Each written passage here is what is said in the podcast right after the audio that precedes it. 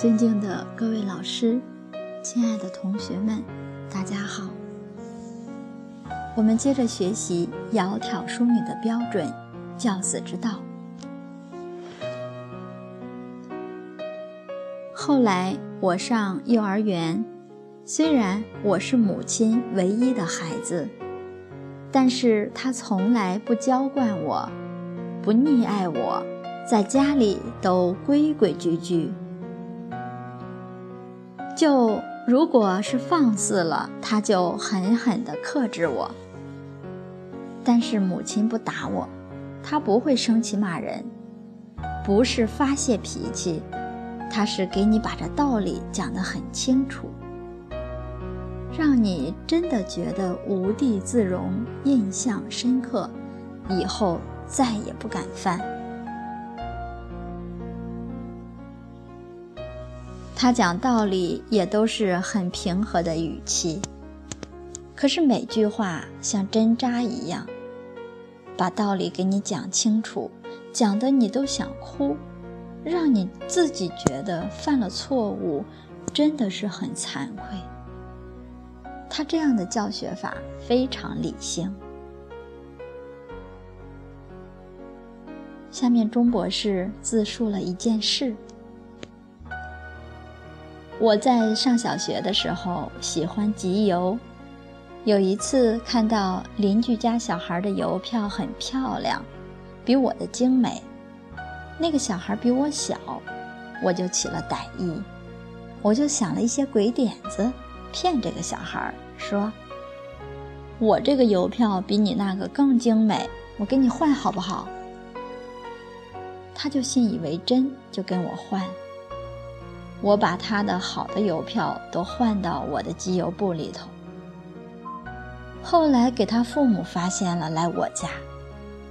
我妈妈知道这个情况后，她把这个集邮簿放在旁边，非常严肃，对我说：“这个集邮簿我准备要把它烧掉。你集邮如果集成这样，你要去偷盗，要去骗人。”那这个集邮不是好事情。我非常心疼我的邮票，我就扑通跪下来求我的母亲，能不能给我一次机会让我改过，以后我再也不敢不敢生这些歹念了。母亲看到我很诚恳，真正在忏悔，就说给我这一次最后的机会。后来我真的不敢再犯了，不敢想着去怎么占别人的便宜，从此这种念头就断掉了。第一件事情发生了，母亲是立刻要扶之以正，这个时候不能姑息，给孩子留下深刻的印象，他以后不会再重犯了。最重要的是不能溺爱孩子。母亲为了锻炼我，我在上幼儿园的时候，她给我找了一家广州市第一家幼儿园，第一幼儿园，也是当时最好的幼儿园。这家幼儿园是全托的，礼拜一把孩子送到幼儿园，吃喝拉撒全是老师管，礼拜六再把孩子接回家里。过一个礼拜天，礼拜一又送走，在幼儿园锻炼各种能力，学习生活都是自理住校生活。我母亲送我去那里锻炼，她说我第一个礼拜回来就能够把衣服叠得整整齐齐，把小小的鞋子放得整整齐齐。她说这个幼儿园很好。我作为孩子，心里肯定念家。对一个小孩来讲，一个礼拜才能回家过一天，这也是很痛苦的事情，不愿意去。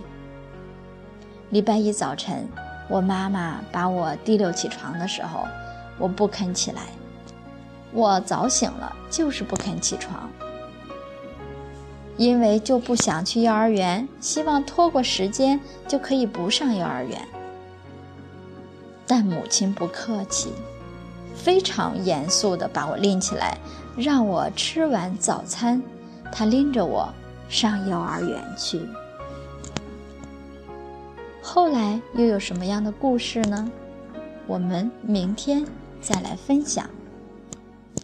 谢谢大家。